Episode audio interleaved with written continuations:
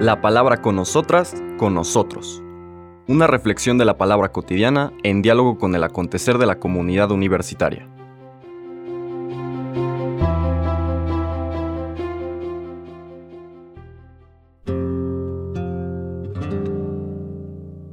Hola, buenos días. Bienvenidas, bienvenidos a la palabra con nosotras, con nosotros.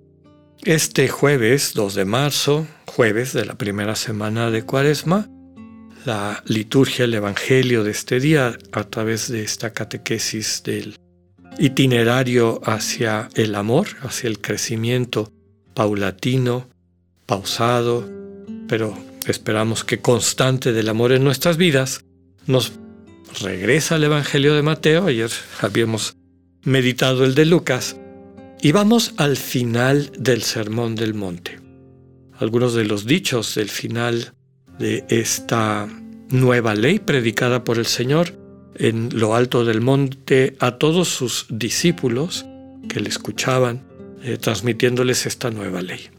Es el capítulo 7, versículos del 7 al 12 de San Mateo. En aquel tiempo Jesús dijo a sus discípulos, Pidan y se les dará, busquen y encontrarán, toquen y se les abrirá. Porque todo el que pide recibe, el que busca encuentra, y al que toca se le abre. ¿Hay acaso entre ustedes alguno que le dé una piedra a su hijo si éste le pide pan? ¿Y si le pide pescado, le dará una serpiente?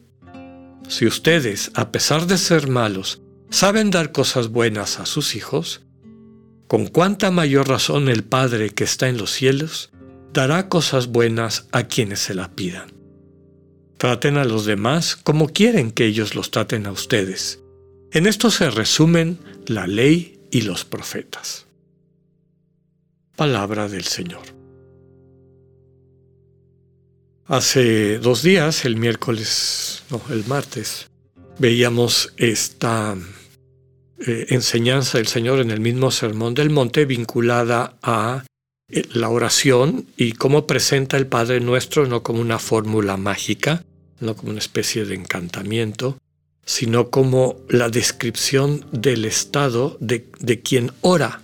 ¿En qué consiste esta oración como vida de intimidad con Dios, como compromiso por este camino de ir sanando internamente, sanando las divisiones, las heridas, la fragmentación de nuestra relación hacia Dios, hacia los hermanos y hermanas, hacia nosotros mismos, la petición de que Dios nos proteja y nos sostenga cuando el espíritu del mundo nos tente, nos pruebe, nos quiera llevar por su camino y también que nos revele en qué consiste el mal que muchas veces no nos damos cuenta. Recordemos que el pecado es engaño y quien vive en esa situación de pecado vive engañado, no se da cuenta que hay algo mal en su vida. Es el camino del amor recuperado el que va desenmascarando ese mal del que habla el final de ese estado descrito en el Padre nuestro. ¿no? Líbranos del mal. Quedó claro en el juicio final que quienes estaban insertos en ese mal no se dieron cuenta de que esa dureza de corazón nos estaba matando. ¿Cuándo te vimos con hambre? ¿Cuándo te vimos eh, forastero? Etcétera. El amor cuando lo acogemos, cuando finalmente lo vamos experimentando, nos vamos haciendo conscientes de lo que significa este vínculo que nos une a la fuente infinita del amor que es Dios, a cuya imagen fuimos creadas y creados, y aprendemos a ejercitar esa imagen, amando a nuestros hermanos y hermanas, nos ayuda a ver en contraste todo lo que en nuestra vida no es amor. Y subrayábamos desde el inicio de esta semana que este es un itinerario. Recibo un don de Dios, perdón, una manera como Dios se puede hacer presente en mi vida por el nivel de conciencia que yo tengo. Eso a su vez sana áreas, problemas, dificultades, rupturas, que me capacita a su vez para que yo en mis interacciones con las demás personas vaya ejercitándome en ese arte, el arte de amar.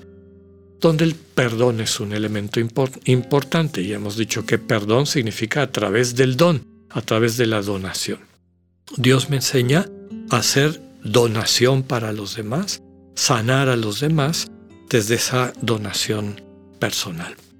En esta petición, fíjense que nos brincamos casi dos capítulos y muchos otros temas del Sermón del Monte, que son capítulos 5, 6 y 7 de Mateo. El Padre Nuestro está en el capítulo 6, ahorita estamos un poquito más de la mitad del capítulo séptimo y ya al final del Sermón del Monte, nada más para que ustedes se ubiquen después de lo que acabamos de leer, de que le pidamos a Dios, de que tengamos confianza. Les comentaba, en el capítulo 6 habló de la oración y ahora retoma la oración, subrayando que la oración no es un intercambio mercantil, como decíamos, o una ventanilla de quejas y peticiones, es una relación de intimidad, de cariño, de ternura con el Dios que nos ama. Y como un padre, una madre contemplan a sus hijos y a sus hijas con ese cariño de querer para ellas y para ellos lo mejor y sobre todo que estén cercanos, cercanas en una relación con papá, con mamá, de esa misma manera nos contempla Dios. ¿Por qué vuelve a tomar este tema de la oración como relación con Dios? Nos está diciendo al final del Sermón del Monte, pídenle a Dios y les va a dar. Pero fíjense que el, el, paralelo, esta metáfora o la parábola que dice, ¿quién le va a dar una piedra a un hijo si le pide pan? ¿O quién le va a dar una serpiente si pide pescado? En otros de los evangelios sinópticos, un huevo, eh, pide un huevo y le dan un alacrán. Es decir, están pidiendo cosas buenas, Ningún hijo le dice a su papá, este, dame una serpiente o dame un cuchillo para hacerle daño. Está invitando de manera implícita en lo que acabamos de escuchar a pedir cosas que alimentan, a pedir cosas que, nos favorecen, que nos ayuden.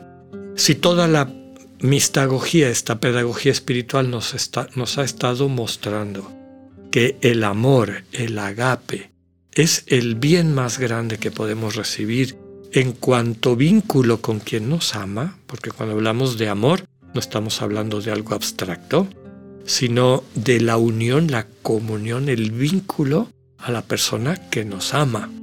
Entonces cada vez que hablamos de amor estamos hablando de esa persona con quien estamos vinculadas, vinculados. Eso es lo que nos está pidiendo que pidamos. Pide amor y se te va a dar. Busca ese amor y lo vas a encontrar. Toca al corazón de Dios y te va a abrir. Está siempre disponible. Cuando te pongas con esta actitud de dejar que Dios provea lo que te corresponde, en particular esta forma de relacionarse contigo, de enseñarte a verte a ti misma, a ti mismo como Dios mismo te contempla, eso te va a nutrir, eso te va a ayudar. Y termina todo el Sermón del Monte con la famosa, en la historia de la ética, conocida como la regla de oro. Traten a los demás como quieran que ellos los traten a ustedes. Y dice que ese es el resumen de la ley y los profetas. En realidad, este es un cambio más fuerte de lo que nos podamos imaginar, de lo que era el contexto de la época. La regla de oro, en prácticamente todas las religiones, está expresada en negativo. ¿no? ¿Qué quiere decir? No le hagas a otras personas lo que no te gusta que te hagan a ti. Traducido en lenguaje sencillo, no dañes a las demás, no hagas lo que no te gusta que te hagan. Abstente de hacer lo que no te gusta que te hagan. Esta es la moral de mínimos, pero todo el Sermón del Monte es una invitación a una ética, a una práctica del amor desde los máximos. Entonces lo cambia a positivo, no solamente abstente, sino activamente hazle a las demás personas lo que te gusta que te hagan a ti, lo que te has dado cuenta que te da vida, comparte esa vida. Ese es el resumen de la ley y los profetas. Como muchos autores cristianos han dicho, la ley fundamental del cristiano es el amor que está impreso en nuestros corazones, que, ha que se ha desarrollado, que ha madurado, que se ha consolidado en nuestros corazones. La invitación es clara, acércate a Dios, toca, pide, busca. El bien más grande de la vida, que es el amor que te une a Dios, lo vas a recibir. Que tengan un buen día, Dios con ustedes.